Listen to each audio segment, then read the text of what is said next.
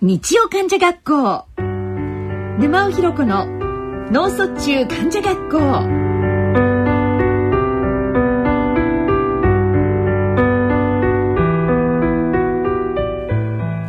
皆さんご機嫌いかがでしょうか？沼尾ひろ子です。毎月第3第4日曜日のこの時間は脳卒中患者およびそのご家族医療従事者に向けてさらには脳卒中になるかもしれないあなたに向けてお送りしてまいります。さて今回は前回に引き続きまして10月26日東京の武蔵野市民文化会館で開催されました第10回失語症者の集い in 首都圏の模様をお伝えしてまいりたいと思います。前回に引き続きまして主催団体 NPO 法人ゆずりはコミュニケーションズの中俣正弘さんとともにお送りいたします。中俣さん今日もよろしくお願いいたします。よろしくお願いします。それでは日曜患者学校沼尾ひろ子の脳卒中患者学校進めてまいります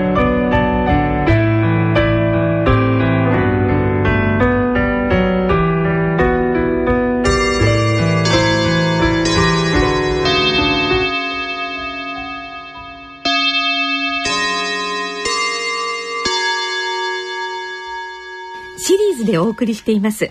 第10回失語症者の集い in 首都圏の模様の最終回になります。まずはこちらの模様をお聞きください。この台風にも負けないで武蔵野の会場に集まった方元気ですか？はい。若い失語症の失語症者の集い東京版。東京版の皆さん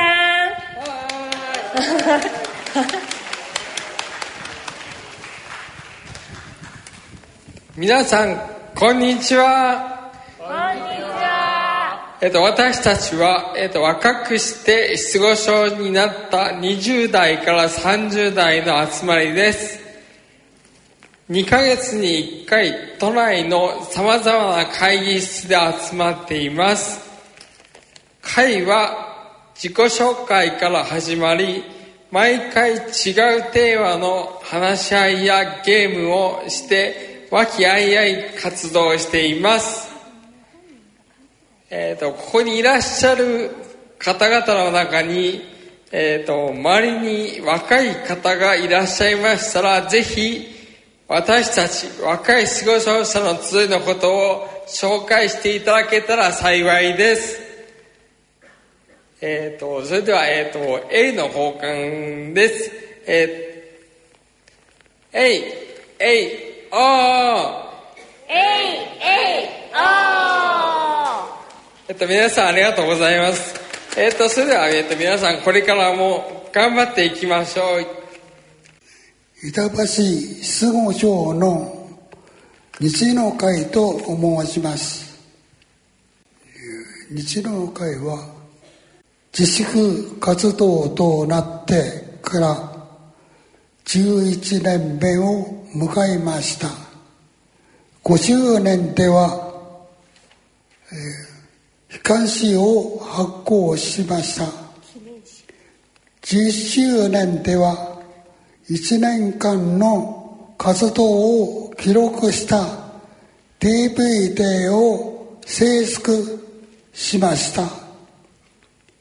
西の会は失語症症者の集い in 首都圏に最初から変わりました。その後毎年各措置に参加をつけてきました。集いに思うことが失語症になってみて助けてくれた多くの方たちがいることです。深い感謝の気持ちでいっぱいです。ありがとうとしか言いようがありません。日の会は一斉先生やボランティア家族と周りの応援応援を受けて成り立ってきました。これからもよろしくお願いいたします。さあ今年も大きな声で心からありがとうと叫びましょう。いいですね。それでは皆様ご一緒に。ご一緒に。ありがとう。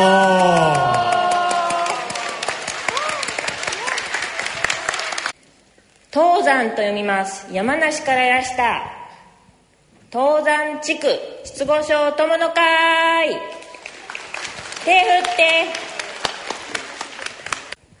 山梨県から来ました。東山地区失語症友の会です毎月の例会では会員さんの近況報告をメインに親睦を図っています。ただ今年は夏が暑く体調を崩す方がいたり腰や膝などの痛みにより例会を休まれる方もありやや少人数の集まりになっていました12月は例年クリスマス会を盛大に行いますが今年は上野原失語症友の会の皆さんと合同で開催しようと今から楽しみです。山梨は盆地気候で夏は異常に暑く冬は厳しい寒さに耐えねばなりません。我慢強く生きてきた皆さんですのでこれからも頑張って生活していくことでしょう。そして毎月の友の会では素晴らしい笑顔を見せてくれるでしょう。どうかよろしくお願いします。それでは最後に「えいえいお」をみんなで やりたいと思います。いきます。じゃあせーのでいきます。せーの「えいえいお」ありがとうございますはい。じゃあそのクリスマス会を一緒にやる生まれたて生まれたてで先今月始まったんでしたっけ？今月の5日におんぎゃーと生まれた上野原失語症友の会二人夫婦。高橋夫妻どうぞ。あの上野原から参りました上野原上野原の失語症の会です。よろしくお願いします。あの上野原今三人今三人です。さ三人です。であの平平沢さんが今やっていましてありがとうございます。やってます。よろしくお願いします。三人三人ですけども頑張ってますけれども、はい、これからやりますのでよろしくお願いします。はい。あのこれから寒さあの晴れあの早産でもってままタンスミスマス会でもってやります俺それでもってやります。はい。最後に茂の得意技をご覧ください。えいえいおお魔法の杖がありがとうございました。このエールこれちょうどですね私がこの後公演だったんですけれども、私のねあの皆さんのエールを聞いてまあそれはそれはこちらも元気になりました、はい、これはあの毎回エールの交換というのはもうこれでされてるんですか？そうですね、うん、あの私どものこの集いの一つのメインになっておりますね、はい、ですから私どものこの会の、えー、コンセプトが地域で暮らす失語症者の仲間づくりということであの地域でいろいろなあ友の会というものがな形でいろいろ参加している方、えー、失語症の人たちがおりますけども、はい、その人たちがあ一堂に会してその我々はこうやって頑張ってるよ。えー、こういうふうにしてるよというような近況報告をそれぞれし合って、うん、えー、まあ、特にあの聞かれると分かるんですけど最後「えいえいおー」というような形でですね、気合を入れるような形で、うん、その活動報告をしていただいております。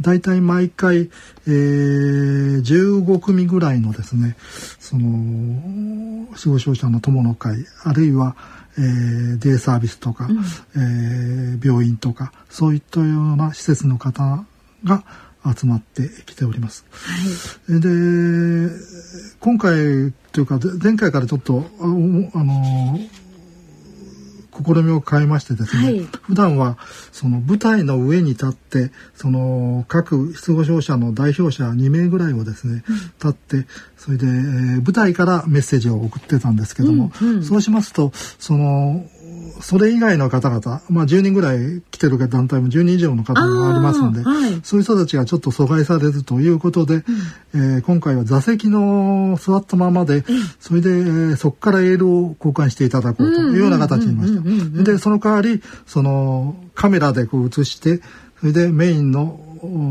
画面の方にその各団体の様子を映すと、はい、それで皆さんは座っていただいてそのままで、うん、で、まあ、各団体の全員で参加でですねエール交換をしていただく。我々頑張るぞというようなことをですね、言っていただくというようなことの形にしました。あれ素晴らしいです、はい、あれは本当に皆さんのこの連帯感といいますか、はい、一致団結感みたいなのがすごくよくあの仕組みは、ね、はい、はい、素晴らしいですね。はいそうですね。あの、AAO っていうのと、頑張るぞっていうのもありましたね。ねいろんなのもありますね。はい。はい、あと、もう一つ残ってるのが、ありがとうっていうことも。はい。はい。はい、あのー、今回実は、あの、うん、ありがとうという、うん、うありがとうと伝えたい人は誰ですかというのがメインテーマでしたので、うんはい、各、あの、エール交換の出ていただく団体の方にですね、このテーマにあの沿ったようなありがとうというようなことの、うんうん、えー、キーワードのことを一言言っていただければというようなことをお願いしてましたので、うん、えー、それで、あのありがとうというような言葉が、うんうん、多く出たんだと思います。そうですね。はい、あのその感謝のお気持ちというのが支えられてる、それがこのありがとうと言葉でやっぱり一つ現れてるんだなということを私もね、はい、聞いててちょっと胸がギュッとこうグンとなりました。はい、あの時間の関係ででして全部の皆さんの参加団体のエールをご紹介ができませんでしたけれどもどうかそこだけご容赦をください続きまして茨城県立健康プラザ管理者で茨城県立医療大学名誉教授の太田仁さんの講演一人で笑えないの模様をお聞きいただきたいと思います。あの旅は最高のリハビリ。なんでこれ出したかっていつも出すんですけれどもこういうことなんですね。一人で一人では笑えないっていうのが今日のテーマ。一人では笑えて一人で笑ってる人の中にはいるんですけどもあのそういう人はですね、えー、株が上がったとかですねななんとかで得した人は一人で北数変で笑ってんだからそういうのはやめた方がいい。笑うっていうのは人間だけに許されてることですからあんまり猫が笑ったとか犬が笑ったとかあ時には馬が笑ったということ言いますけどねあれは笑ったんじゃないと思いますね。犬も嬉しそうにはするけど笑いはしない。笑うのはねカワセミぐらいです。笑いカワセミっていうの皆さんご存知ですか？笑いカワセミうるさいんですあれが笑い出したというぐらいで人間ぐらいなんですね。で一人で笑うのはおかしい。一人で笑う二人以上。二人以上じゃないといけない。で今日ははい次お願いします。ねあのー、ここへ行った方は懐かしい。ここへ行った人は面白い思いをたくさんしましたよ。大笑いしたこともいっぱいある。もう私も後で思い出すとまたおかしくてしょうがないことがいっぱいありました。いまだに時々思い出しては一人でクスクス笑ってますけれども一人でも笑えないことはないな。しかし相手がこうやってあるわけですね、まあ、この中から学ぶべきことはうんとありました。学ぶべきことはうんとありました、まあ、さ旅は最高のリハビリだっていうのは大体旅って外国の旅行くのに明日行こうかって行く人はいないんですよ。もう計画を練って計画を練って計画を練るっていうのは目標があるから計画を練っていくわけで未来をきちんと考えてるんです。何をするかがはっきりしてる。しかも人と一緒に行くっていうのがいいんですね。人と気の合った人と一緒にいるっていうのは意外を感じることです。意外。その人たちと一緒にどこかに進んでいくっていうのが行くがいすな。わち生きがいを感じることで旅なんて最高の生きがいを感じる。で普通のこういう障害を負うと過去の元気であった時の自分のことばっかり思い出してこれで辛い思いになってしまうんですけれども、まあ、それはそれで大事に置いといてください。それはそれとして少しでも未来のことを考えると。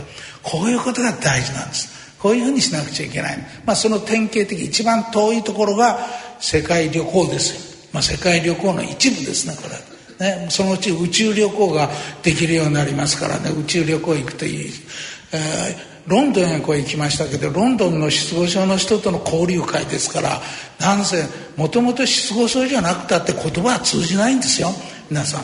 英語と日本語で通じ私は通訳できましたけど英語できないんですからそれでも通訳で言った。だけど失語症の人同士だったら通訳ができるんです。両方とも喋らないから。ね。おかしいでしょこれも。もう笑っちゃいましたね「ああ」とかって言ったらこっちで「ああ」って言ってあげればいいんですか。ら「うー」って言ったら「うー」って言ってあげればいいんですからね。だけど相手の気持ちはよくわかる。お互いが。相手の気持ちは。言葉が不自由でこんな辛いことはないなという思いは通じる。これは身体的相互了解というんですね。身体的なそう言葉はいりませんっていうこと。はい次やってみてください。こんなことでしゃべる。で先ほど苦し人の苦しみっていうのがありました。でこれは何を元にして作ってあるかって言いますとがんの末期の人緩和ケアっていうのがございますね。だんだんだんだん命が死んでがんになった人も抗がんなんて命がなくなると不条理な自分の死というものに悩むんですよ。悩む。無理がない。無理がないんです。それはねがんで死んでいくっていうんですからしかし私はその時こういう全人的な苦悩ってこういうことを面倒見てあげなくちゃいけないというふうにがんでは言われてるけれどもこれは実は身体障害の人も同じだっていう私は考えなんです。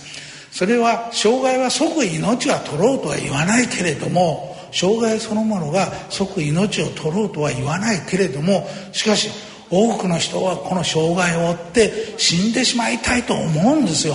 死ぬほど辛いんです、ね、先ほどの平尾さんもそうおっしゃってましたね。死にたいって言ったあんな若い人でもそうももう大抵の人は一度は死にたいと思うぐらいしんどい。ですから同じように考える。ちょっと押してみてください。くるっとわっぱがでこういう方にぐるぐるぐるぐる回ってますでしょ。こういうことなんで身体的苦悩っていうのは何かって言えばこれはもう失語症による言葉の不自由があるし麻痺のある人は肩麻痺の動作の不自由さっていうのはこれで悩むわけですし社会的な苦悩は仕事のことや人間関係経済家庭な役割の変化が変わったんで悩むし精神的なことでは不安やうつや苛立ちや怒りやもういろんなことで精神的に悩む。それに加えてですよ下の方書いてある。まあ、生活感覚が狂って目標がないとか生きがいとは何かって生きる意味を考える。生きてる意味は何か。苦しみや障害の意味意味を考えるというような本質を考えるようになる。自分は何の役割があるのかと。これは哲学的なことなんです。がんの末期ではこれをスピリチュアルっていうんですね。霊的ってだけど霊的っていうのはなんかあ魂みたいなものが入るような気がしますけれども私はこれは哲学的なもんだこう言ってるここで苦しむ。この全体の苦しみに対して誰がきちんと関わってくれてるんだろうかということを今リハビリテーションの世界にも問いかけてます。問いかけてます。きちんとやらなくちゃいけませんよってそういうこと。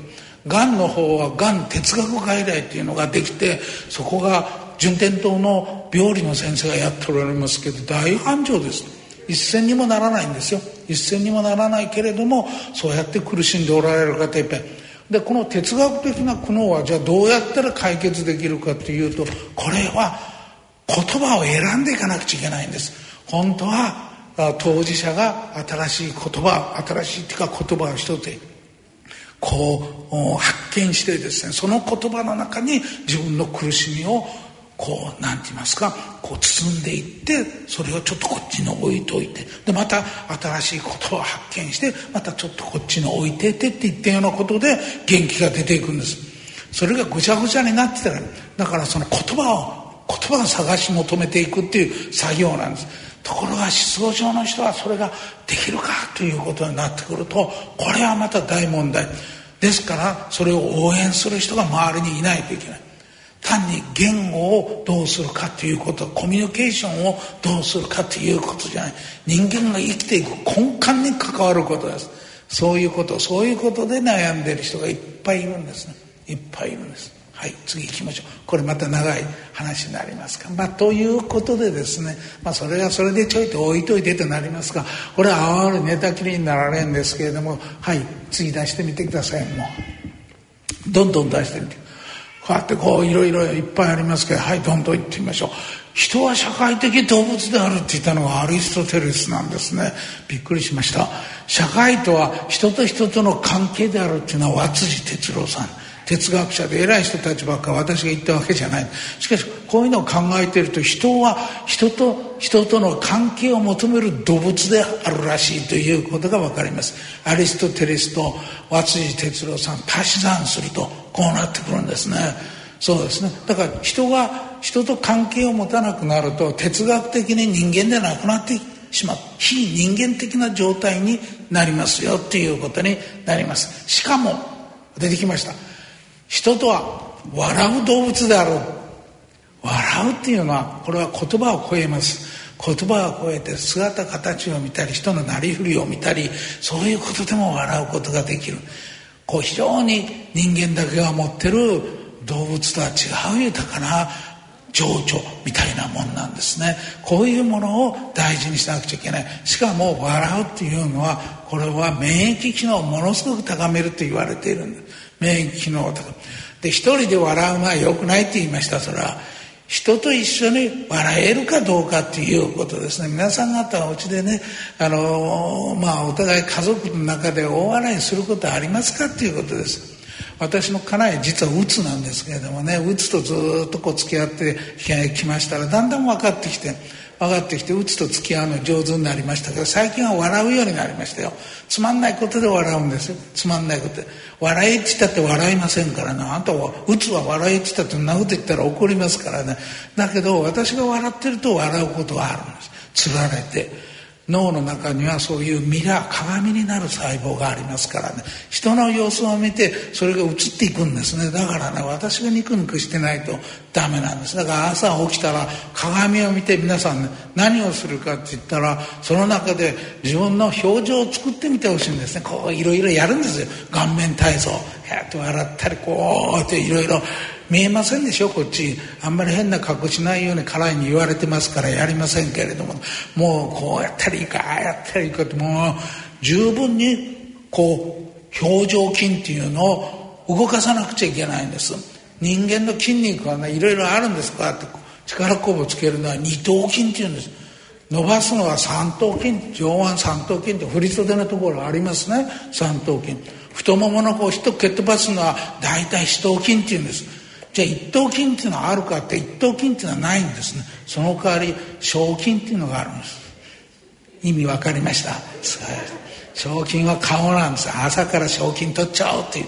賞金をたくさん使わないといけないんですね。はい。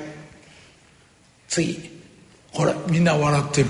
これ人間だから笑ってるんです人間、あの真ん中のお年寄り私の母親ですけどね脳卒中で右半身麻痺ですけどね、えー、お墓参りに行った時のお墓自分のところのお墓行けなかったんです。歩かないともうあったら無理だねって言ったらそれからあじゃあ私はねプール行って練習するとか言ってプールでどうだなんて言ってんで歩けることはできませんでしたけど後の人たちは脳卒中の人たちばっかり下のおじいさんは98歳でボランティアやってる人はいいです。この人が来るとみんな元気になります。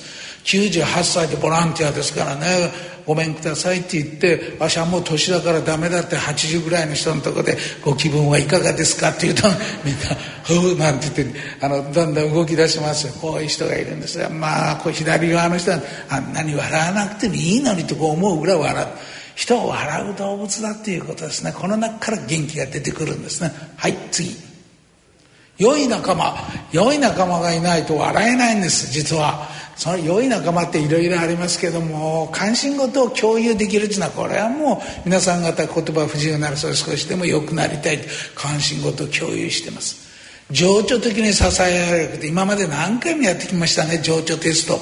そうです。それもあるけれども冗談を言えるっていうのが大事な失語者の人は冗談うまいんですよ。言葉でできなくてもね態度で冗談っぽいこといっぱいある。冗談が言えるか笑い合えるかそして長続きするかですよ。いいご夫婦なんていうのは長続きしなくちゃいけないんですよ。長続き、ね、成田行ってすぐ別れるようなのはいいご夫婦じゃありません。そういうですから失語症になっても一緒になってるご夫婦ってのはものすごいいいご夫婦ね、だからいいご夫婦かどうか試すにはどっちかが失語症になってみればいいんですね。そうしたらもう完璧に分かりますよ。そういう人いっぱい見てきました。いっぱい今まで。もう私がリハビリテーションをやって40年以上になりますいっぱいいっぱいいっぱい長続きしてる。いい人は。じゃあ長続きしない人はどうなってるかって捨てられてる大抵。そういうことなんですね。だから長続きしなくちゃいけないんですよ。まだこれから結婚してない人もねおられるかもしれませんがそういう長続きしそうな人と一緒になった方がいいですね。みんな最初はそう思うんですけどね。なかなかうまくいかないのが結婚生活ですから長続きしてる人から学んだ方がいいんですね。はい。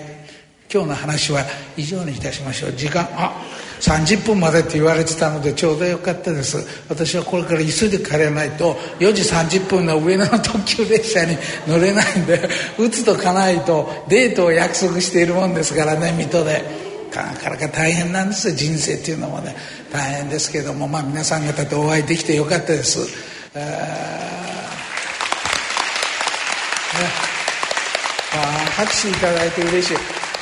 来年来年やるかどうか知りませんけどもね。来年もやります。やるやる予定。来年のね日にちも早く決めてくださいね。決まってます。決まってお願いします。予定を入れてまた皆さんお会いしましょうね。もっともっと今日は台風だからしょうがないですけど台風ものともしない人がこんなにいるんですからね。ですから来来年はねあの台風来ませんから言っときますけどね。あのもっとお会いしましょう。ありがとうございました。田先生ありがとう。11月12月と4回にわたり第10回質問商社の集い in 首都圏の模様をお送りいたしました。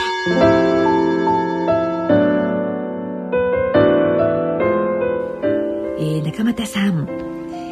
太田先生のご声はですね、はい、まあとてもこうユニークで楽しい。お話でしたね。はい、はい、あの太田仁先生は第1回から、まあ、連続的にですね、えー、講演をしていただきまして、はい、まあ、当大会の、えー、レギュラー講演者ということで、えー、今回も講演していただきましたけども大体その次の年の期日がもう大体会場の関係上決まってますので、ええ、来年の予約を来た時にもしましてですね、ええー、そういう形で毎年毎年あの講演していたいただいております。大体あの毎回テーマに沿った代打でですね講演していただきまして、はい、えー、非常にあの面白いお話といいますか、うんうん、えー、をしていただいております。えー、一番最後ですので、ね、どうしてもこの時間が押したりしてますと、ええ、あの自分自身でいろいろ時間調整していただいて 非常に講演上手な ちょっと私が押しちゃったのもあって先生が巻いてくださったんですよね。先生本当ごめんなさい。毎回そういった感じで進めております。本当でもあのもうね会場からもこうわーってこう笑いがずっとこう途絶えないようなそういう楽しい公演でした、はい、そうですね。はいそれではそろそろお時間となってまいりました。今回は NPO 法人ゆずりはコミュニケーションズの中俣正弘さんとともにお送りしてまいりました。中俣さんどうもありがとうございました。ありがとうございました。お相手は私沼尾ひろ子でした